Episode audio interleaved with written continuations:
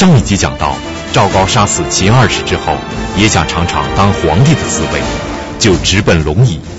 史书记载，当赵高坐上龙椅后，就觉得地动山摇，从龙椅上摔了下来。我们不知道此记载是出于传闻，还是后人的演绎。总之，这一摔让赵高意识到，这是上天不让自己当皇帝。那么现在怎么办？胡亥死，谁来当皇帝呢？工于心计的赵高会安排一个什么样的人呢？河南大学王立群教授为您继续讲述系列节目《王立群读史记·秦始皇之赵高之死》。上一讲我们讲到赵高成功的杀掉了秦二世，登上了权力的顶峰。但是呢，也就在赵高杀掉秦二世不久，赵高自己本人。也被人杀掉了，而且杀赵高这件事，杀的是干脆利索，一点悬念都没有。那么我们就要有一个问题要问呐：谁这么大胆敢杀赵高？谁这么有本事能把赵高干脆利索的杀掉？我觉得我们首先要回答的第一个问题：这个人是谁？这个人就是秦王子婴，在后秦始皇时代，秦王子婴是个非常特殊的人。这个人的特殊呢，就听的我刚才说这四个字，大家仔细想一想就有问题。第一，秦王，秦始皇当上皇帝以后，已经把秦王改成叫始皇帝。然后下面是秦二世，这个时候怎么又出来了一个秦王呢？这是个问题吧。再一个，子婴这个人，我们前面几乎没有讲过，只在杀蒙恬、杀蒙毅的时候，子婴出现过一次，劝谏秦二世。所以这就出来了两个问题：第一，这秦王是怎么来的？第二，这子婴是个什么人？我们要解释一下。我们先说第一个问题：赵高把秦二世杀掉以后，其实赵高就是自己想做皇帝的。但是赵高看见大臣们都沉默，这个大臣们无言的反抗，让赵高感到心虚。所以他上那个大殿，他都觉得好像是汶川地震一样，那个地动山摇。那个椅子他都坐不住，心虚到极点呐，所以他不敢当皇帝了。他选来选去了，选了一个人，但是他先立了个规矩。他说，过去秦皇那个时代，他是不但拥有关中之地，而且拥有整个天下。那个时代叫做皇帝。现在不同了，现在秦国只有关中这一块。函谷关以东的土地已经被重新立国的六国所占领了，那就是说秦国的土地已经大面积的缩水了。既然土地面积缩水了，那这个皇帝就不能叫了，咱们还恢复原来的那个说法，叫秦王。这就是秦王的来历。第二个问题就是子婴，子婴是谁？这个问题我们必须得回答，因为是子婴杀掉了赵高。根据我们现在看到的《史记》文献的记载，子婴的身份有三种说法。《秦始皇本纪》的记载，他是秦二世的侄子，这是第一种说法。《李斯列传》的记载，他是秦始皇的弟弟，这是第二种说法。另外，《史记》的六国年表记载，他是秦二世的哥哥。三种说法，其中以秦二世的侄子这个说法最流行，大多数人都用这个说法，而且说这个侄子不是不是别人，说他是被杀死的那个公子扶苏的儿子。这样一来。子婴的身份，《史记》司马迁的记载三种说法。那么哪一种是比较正确的呢？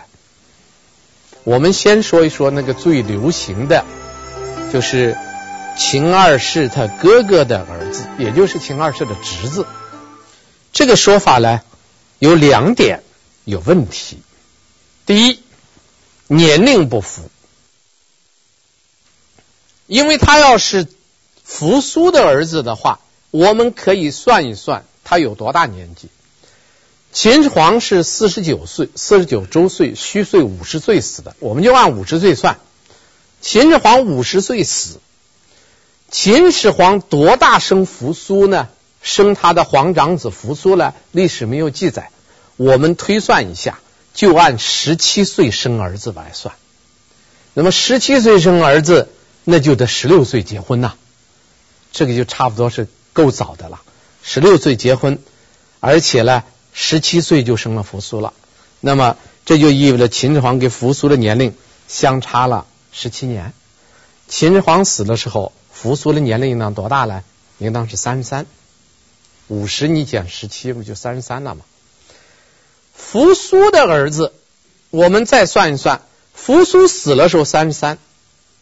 假如说扶苏也是十七岁生儿子，生了个子婴，假如是这样的话啊，那么。当秦二世继位的时候，你用三十三岁减去十七岁，秦二世继位的时候，他那个儿子多大呢？十六岁。秦二世就活了三年，那么他的儿子十九岁，这是最大的年龄了。假如说他是扶苏的侄儿子的话，就是秦二世的侄子的话，他只能是在秦二世被杀的时候，他十九岁。但是史书明确记载，子婴在刺杀赵高之前，和他的两个儿子在一块密谋。他和他两个儿子商量，商量好以后，把赵高杀了。你想想，他多大了？他十九岁。他十九岁，他和他的两个儿子商量。他十九岁，我们也按说他十七岁生儿子，他儿子多大了？两岁，两个儿子都算双胞胎，和他两个两岁的双胞胎的儿子商量怎么把把赵高给做掉，这能成立吗？说不过去，年龄不符，因为史书明确记载，子婴杀赵高的时候是和他两个儿子在一块密谋的。你要这样一算，秦二世侄子这个说法不成立。再一个地位不称，赵高在立子婴时说过一句很重要的话，他说这个子婴在老百姓中间很有影响，子婴很有影响啊。假如子婴是扶苏的儿子，那么他只有十九岁，他在老百姓中间有多大的影响？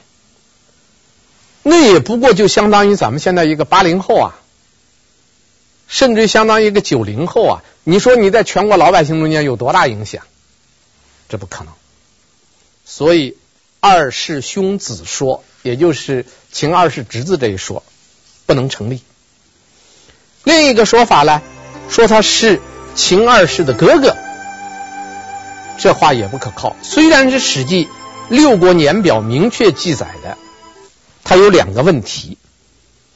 第一个问题，何以？苟活，就是他怎么能够活下来？我们知道秦二世当了皇帝以后，他把他所有的兄弟姐妹都视为政治对手，都杀了，杀光了。为什么子婴能活下来啊？这是这是第一点，活不下来的。第二点，史书还记载，当秦二世要杀蒙恬、蒙毅的时候，这个子婴是挺身而出。劝秦二世不能杀，而且劝的话说的非常重。子婴怎么说呢？他说：“你现在要杀蒙恬、蒙毅，就像赵国的亡国之君赵谦杀那个大将李牧，就像齐国的亡国之君田那个田健，他杀他的忠臣。你想想，把秦二世比作亡国之君。”他要是秦二世的哥哥，他不被杀已经是万幸了，他还敢说这样的话，而且说完以后，秦二世不予计较，没有追究责任。这个话绝不可能是秦二世的哥哥说出来的。那反过来也证明，这个人在秦二世的关系上是有特殊身份的一个人，他不可能是秦二世的哥哥。他要是他哥哥，要么被杀，要么小心谨慎的一句话都不敢讲，怎么敢说这么重的话？不可能。最后圣德一说了，他是秦始皇的弟弟，这一说出自《李斯列传》。那么这一说可靠不可靠呢？我觉得有三点要提出来。第一，年龄相符，他是秦始皇的弟弟，秦始皇是五十岁死了。他弟弟多大？至少四十多吧。那么四十多，他的儿子多大？那差不多也是二十多岁吧。他和他儿子们商量着杀赵高，这年龄上说得过去。第二点，身份相符。他向秦二世进谏的时候，话说的那么重，秦二世不计较他，为什么呢？很简单呐、这是他叔叔。他既然是秦始皇的弟弟，那就是秦二世的叔叔，他的身份在那放着呢。话说的再重，毕竟是他叔了，他不敢轻易对他叔叔怎么样。这是第一。再一个，秦国的国君继承制，只有那个秦武王，就是爱举重那个秦武王，他死了以后，因为太年轻没有儿子，选了他一个兄弟继位，历来都是父死子继。弟弟是不能继承君位的。秦始皇的弟弟由于不能继承君位，所以秦始皇的弟弟呢，最没有顾忌，因为我的身份就不能当官，不能当国君，所以我不怕。你要是有可能当，那秦二世就盯上你了，就惦记上你了，那就麻烦了。因为你不能继承君位，那你就没有这种对秦二世的威胁，所以说话就很随便呐。第三点呢，声望相合。他既然是秦始皇的弟弟，四十来岁，他在老百姓中间口碑好，人气旺，这是有可能的，因为他敢于挺身而出，为蒙恬、蒙毅兄弟说话。秦二世在赵高的怂恿之下杀蒙氏兄弟的时候，李斯是一句话都不讲，唯独子婴敢于劝谏。而且话说的分量很重，可见子婴是一个很耿直的人，敢于说话，敢于坚持正义。在这种情况下，他在老百姓中间有人气、有威望，是可以想象得到的。所以我们大体上可以判断，这个继位的子婴应当是秦始皇的弟弟，这一说比较可靠。这就我们解决了第二个问题，子婴是谁？那剩下来了就是第三个问题了，子婴怎么把赵高给杀了呢？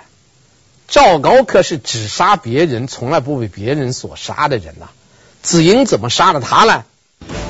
按照赵高的逻辑，他所辅佐的皇帝一定要对自己言听计从，这样才好控制。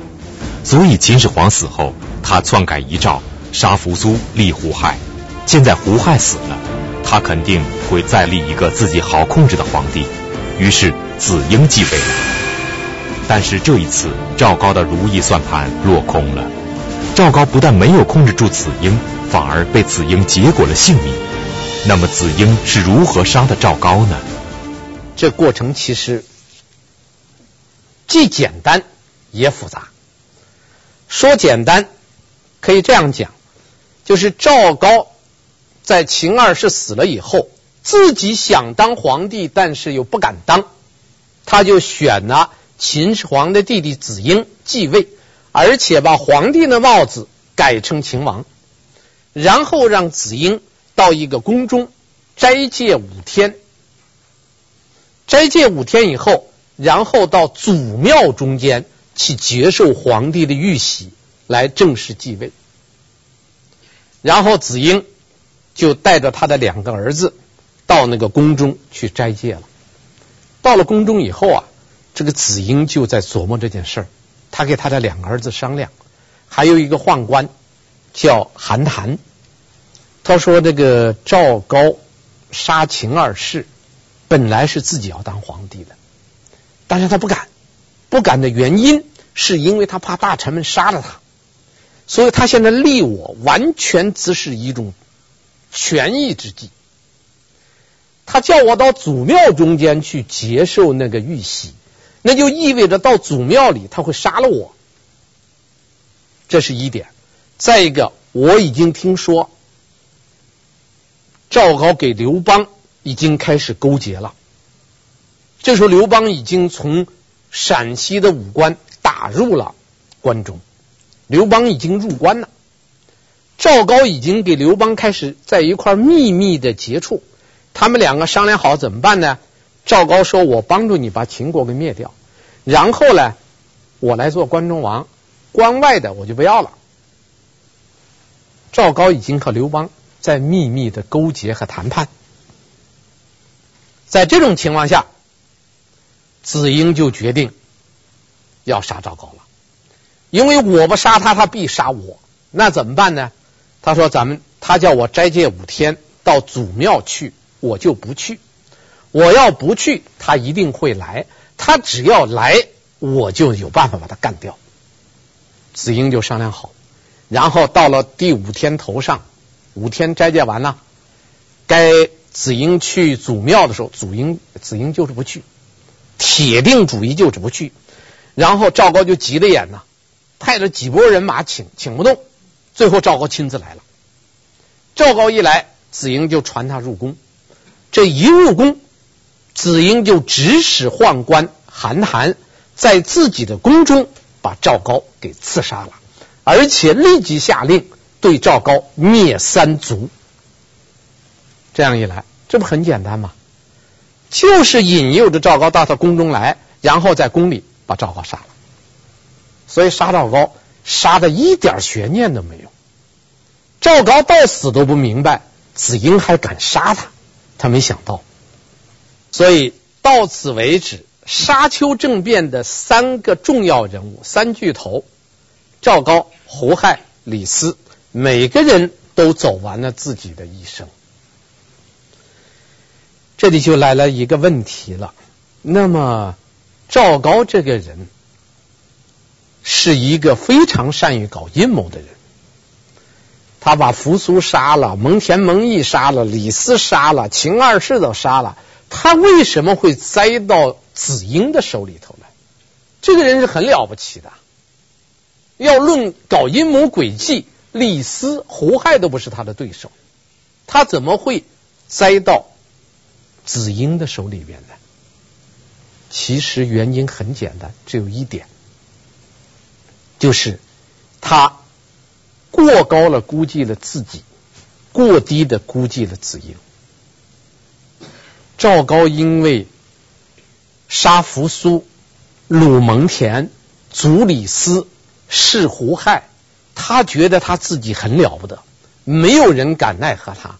他公然能在朝廷大堂之上上演指鹿为马的这种游戏，他觉得他非常了不起，所以他就认为没有人敢奈何他。这是他非常自信的一点。另一方面，我们来看这个子婴，子婴这个人为人一向很低调。只是一个默默无闻的公子，既没有政治野心，又没有政治资源，三也没有显露出来过人的才华，一直是一个默默无闻的人，所以赵高也就没有把他放在眼里。赵高真正放在眼里、认真对待的人，没有一个人能躲得过去赵高的屠刀。我们刚才讲的那些人。只要叫赵高惦记上，那就完了。我们经常说，不怕贼偷，就怕贼惦记。这赵高就是天下最大的贼。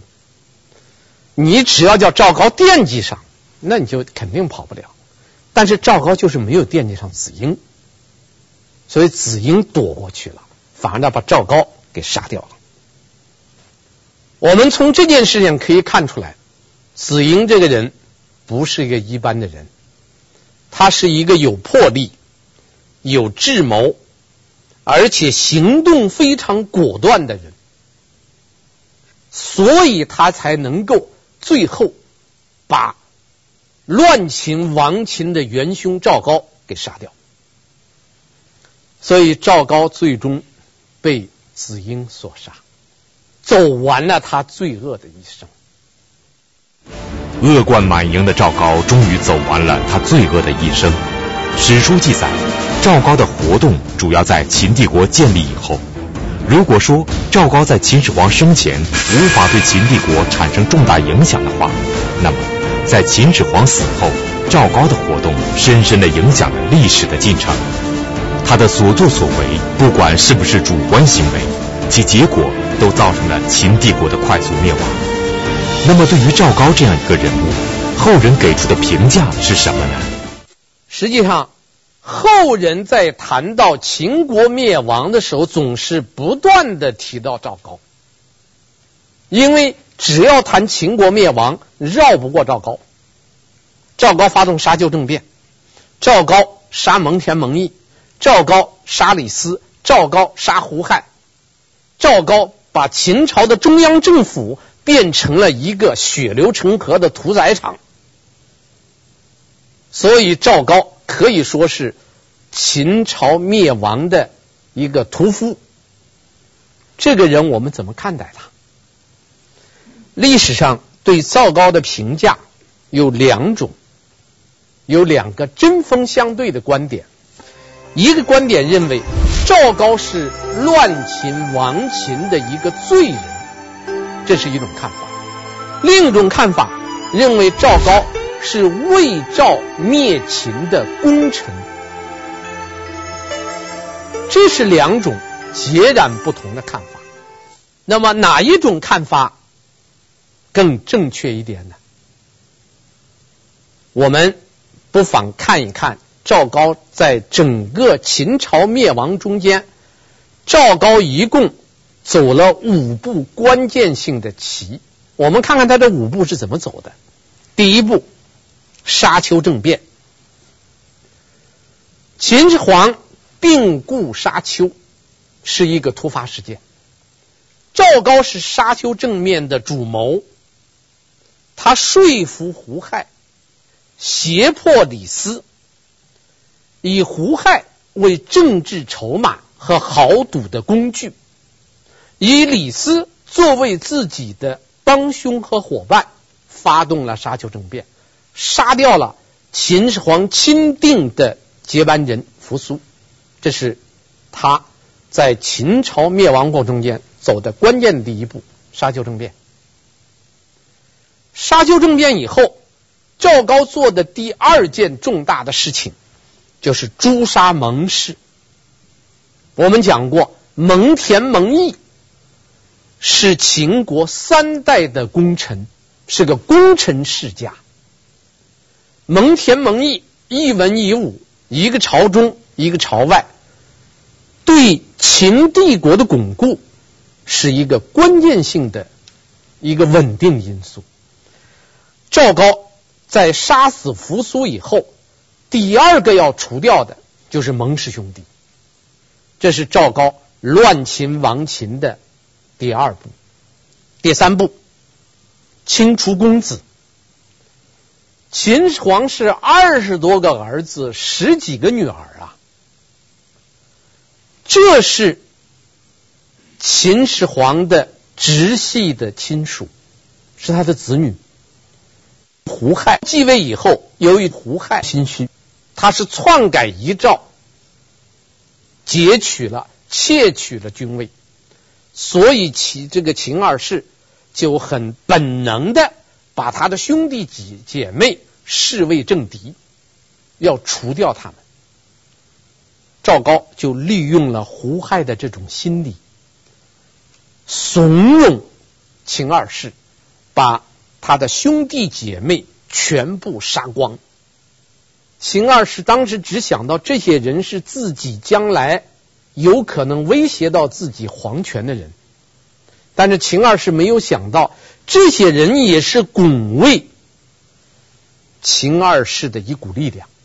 所以秦二世把他的兄弟姐妹全杀光的时候，最后他在望夷宫被那个赵高逼着自杀的时候，没有一个人帮他，他的兄弟姐妹全被他自己亲手杀掉了。这是。第三步，第四步，陷害李斯。李斯跟赵高不同，我们要明确的指明这一点。虽然在沙丘政变中间，李斯成为赵高的帮凶，但是李斯跟赵高不同。李斯是帝国的功臣，是一个著名的政治家，他对秦的建立、对秦的巩固。做了重大的贡献，但是李斯一个最大的弱点就是过于考虑个人的得失，所以在赵高的胁迫之下，他屈服于赵高，帮助赵高发动了沙丘政变。没有李斯，沙丘政变完不成。但是这么一个人帮助赵高发动政变，让赵高一步一步攫取了权力。到最后，他的结局是被陷害，而且陷害的很惨。最后一步那就很简单呐，诛杀胡亥，最后把所有的人都除完了，就该杀秦二世了。在秦二世被杀之前，赵高上演了中国历史上非常有名的一个经典剧目，叫指鹿为马。这个指鹿为马。是相权愚弄皇权的一个经典案例。大臣们经过指鹿门事件以后，谁也不敢再违背赵高的意志。这样，赵高最后就在望夷宫逼杀了秦二世，成为在中央集权制度之下以臣弑君的第一人。所以我们回顾一下赵高亡秦的五步，可以看出来，赵高对秦朝的灭亡发挥了极大的作用。当赵高达到权力的顶峰的时候，他也走到了地狱的大门口，这就应了一句很流行的话：上帝要他灭亡，一定要先让他疯狂。因为赵高这个人谁也管不了他，他疯狂到极点的时候，自然有人收拾他。古今中外，这都是个规律。从赵高的所作所为来说，对于赵高的历史评价，我们用任何语言都不为过。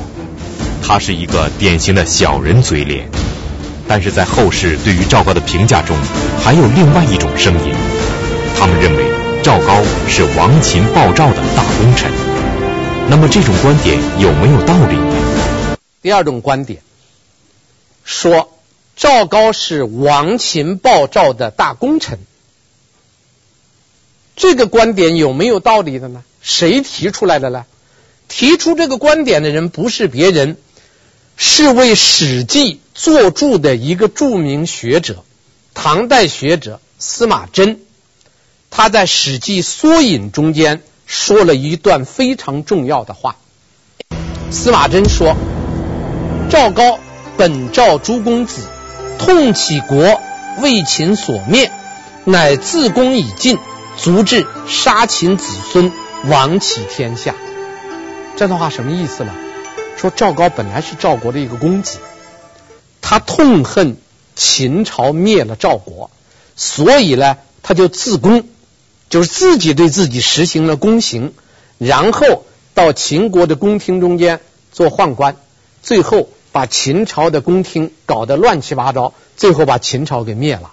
他其实际上是为赵国灭了秦。这个人不是一般的人。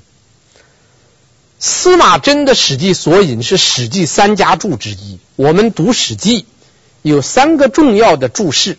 其中有一个就司马真的《史记索引》，这个《史记索引》就公开提出来，赵高是亡秦报赵，就是灭亡秦国，报答赵国。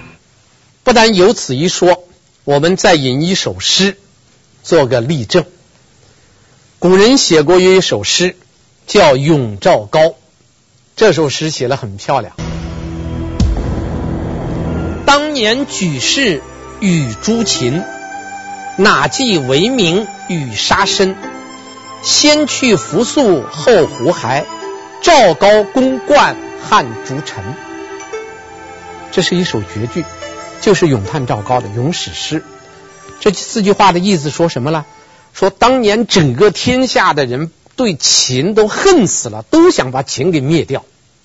当灭秦的时候，这些反秦的这些人根本不考虑自己的性命能不能保得住，自己将来能不能有什么功名，谁都不考虑。先杀扶苏，后杀胡亥，这是赵高的作为。赵高的先杀扶苏，后杀胡亥，他所发挥的作用。可比汉高祖刘邦手下的大臣哪一个大臣的功劳都大。照这首诗来说，那赵高的贡献就是汉高祖刘邦手下第一功臣。刘邦手下的大臣再有功劳，莫过于萧何、韩信了吧？